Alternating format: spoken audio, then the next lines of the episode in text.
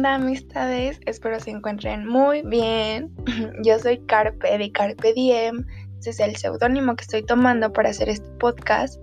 Y en este primer capítulo les hablaré sobre el bloque negro de las feministas.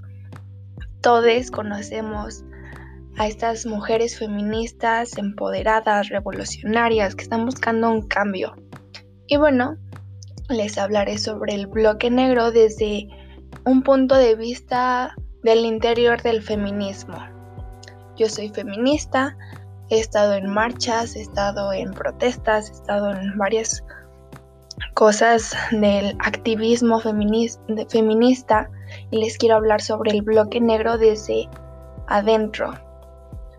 Mm, para empezar, es el bloque negro, como ustedes han visto en las noticias, en algún, en Facebook, en algún reportaje de pues estas mujeres que para los medios amarillistas somos las que causan destrozos, pintas, etcétera, ¿no? El amarillismo. Pero yo les quiero hablar sobre quiénes somos el bloque negro y cualquiera le podría responder es que somos todas. Y claro, somos todas al final de cuentas, pero ¿quiénes somos el bloque negro? Pues les puedo decir que somos todas estas mujeres que accionamos, que acuerpamos, que ponemos la cuerpa en forma de protesta por la injusticia que sufrimos cada día. Les recuerdo que 10 o 11 mujeres desaparecen en México cada día. Y pues sí, somos estas mujeres, estas chicas con el objetivo de crear una presencia revolucionaria. Buscamos manifestarnos con el uso de la iconoclasia.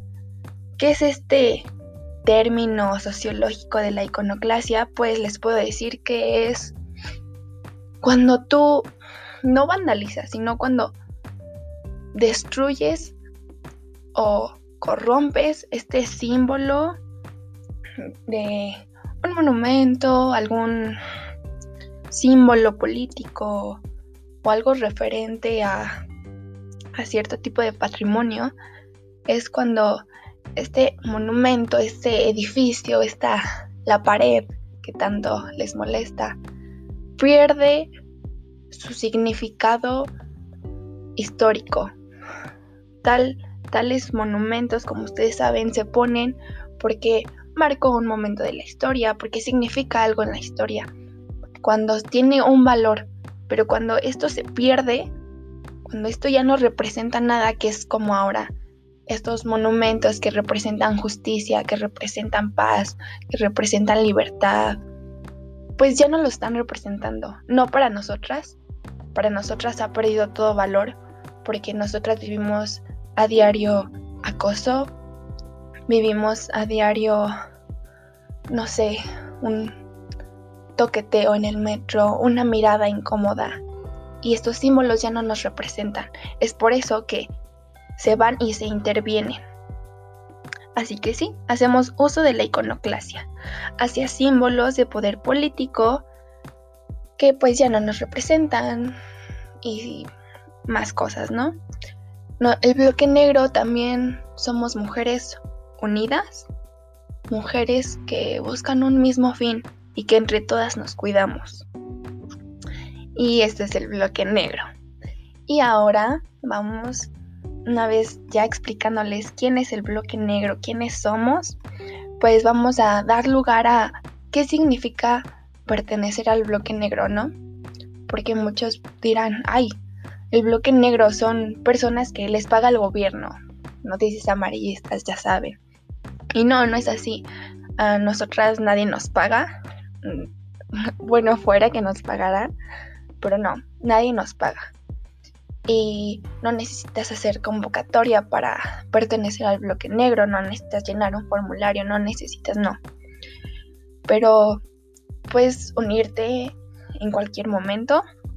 Pero quiero hacer este énfasis del qué significa, porque muchas veces las personas creen que simplemente vestirte de negro y encapucharte y traer un aerosol para grafitear o para rayar pues es nada más eso, ¿no? Es simplemente eso, vestir de negro y traer un aerosol. Cuando no, no es así.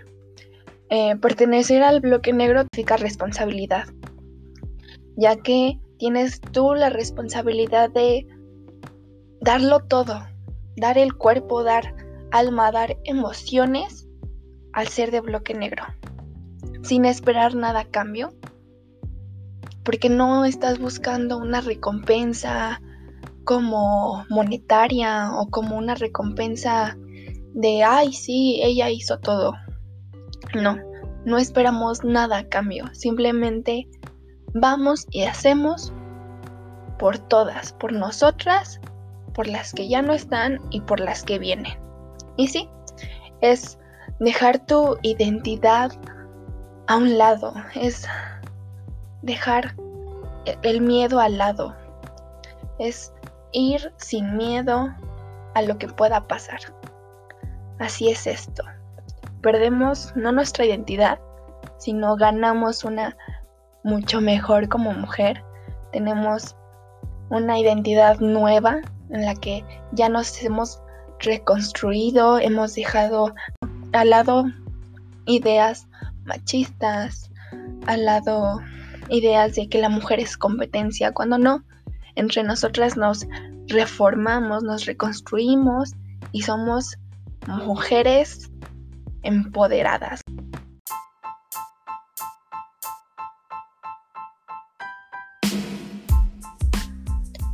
Ahora con la siguiente cuestión, punto a, a, tratar, a hablar, es esto, ya hablamos de responsabilidad, que es pertenecer al bloque negro.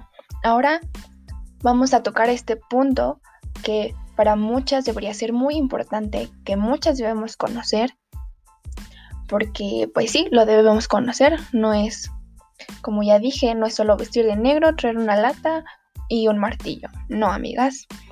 ¿Qué responsabilidad se tiene al momento de encapucharte? Encapucharte de cubrirte la cara, de que solo se te ven los ojos, no se te ve ni nariz, ni cejas, ni, ni nada. Al momento en el que te cubres tatuajes, te cubres todo parte del cuerpo en el que te puedan reconocer, en el que puedan reconocer tu identidad, esto es encapucharte, en el que ya no eres tú, sino eres una mujer del bloque negro. ¿En qué responsabilidad se tiene? Pues sí, la responsabilidad es primeramente de protegerte, de que no te reconozcan y proteger a las demás compañeras porque sí, no eres tú, no vas sola, vamos todas. Y me protejo yo y protejo a las demás. Cuido a las demás. También es aguantar, aguantar a estos grupos de choque que siempre han habido desde mucho antes, que seguramente a ellos sí les pagan. y pues sí, ¿no? Es aguantar, aguantar en cada marcha, a personas que te dicen estás mal, a personas que te agreden, a personas que te avientan, personas que te escupen y infinidad de cosas. Y claro, ¿no? Siempre habrá grupos de choque, pero nosotras podemos más. Y sobre todo, ¿qué más? Es responsabilizar al visibilizar nuestra lucha, de, al hacernos notar tomas esa responsabilidad de yo como bloque negro voy y intervengo en algún monumento, en algún inmueble, algún lo que quieran.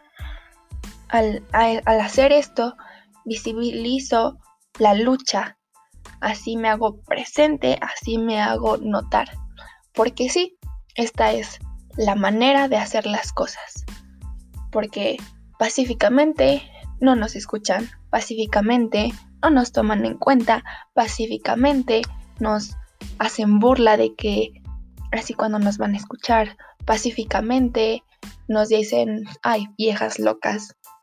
Así que pues si seremos unas viejas locas, hay que hacerlo completo y ir a intervenir a estos símbolos que ya no nos representan.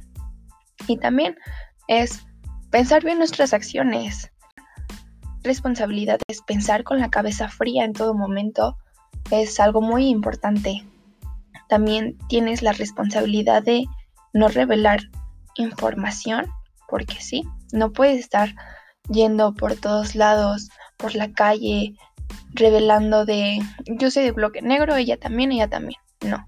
Ni, ah, sí, estoy en una colectiva y vamos a hacer esto y vamos a mostrar nuestros planes, ¿por qué no? De esto no se trata, esto queda entre nosotras, para nosotras. No podemos ir y esparcir información a absolutamente nadie y muchas veces ni siquiera entre nosotras mismas podemos compartir información a menos que sepamos que son personas de confianza, de mucha confianza.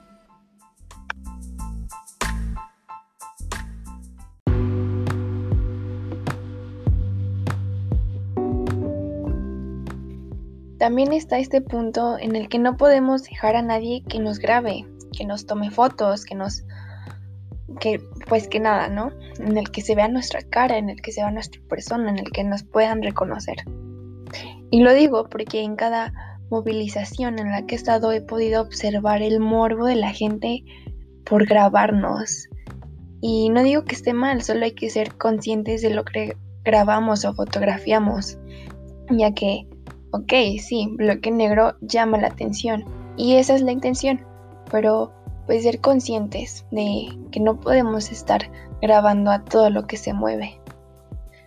Y también para las que son nuevas en el activismo, debemos saber que las fotógrafas deben pedir el consentimiento de cada una para tomarte una foto en caso de que estés encapuchada. Y ahora el famosísimo protagonismo, este que fue tan dado a conocer con la señora Yesenia al proclamarse nuestra líder y jefa, según ella, del movimiento. Cuando bien sabemos que el movimiento es horizontal, que somos todas o no somos ninguna. En este movimiento no hay líderes, en este movimiento no hay una persona que nos diga yo soy jefa de todas. Claro, puede haber quien nos organice, al final en esa organización hay decisiones, decisiones que se toman entre todas, colectivamente, y aún así, y aún así no significa que quien dé la orden significa que tiene el control. Así que en el feminismo, pues no hay rostros ni personajes, por lo cual tomarse fotos encapuchada o con tu colectiva en la que ya todas están encapuchadas, en el que se les puede reconocer, y subirlas a tus redes que sean Facebook, Instagram, WhatsApp y aún sea tu Facebook privado, tu Instagram privado, pues no es responsable ni sororo de nuestra parte, ya que al hacer esto te vulneras, te pones en riesgo de que te localicen a ti y a todas las compañeras que están detrás de esto, convirtiéndonos en un punto blanco y exponiendo a todas, ya que si te llegaran a atrapar, y atrapar lo digo entre comillas porque no somos delincuentes, pues todas responderíamos. Y al momento de responder todas, pues nos podrían llegar a ubicar.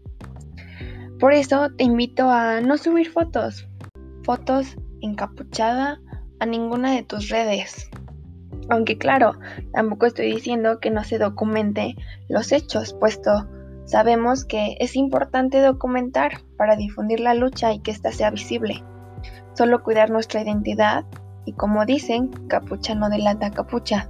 Ser conscientes de lo que subimos, de lo que compartimos, de qué gente tenemos agregada en nuestras redes, qué contactos tienen nuestros números. Es estar haciendo limpieza de contactos constantemente, y si sabes que pues esta persona no te causa confianza, pues bórrala, elimínala, bloqueala si es necesario.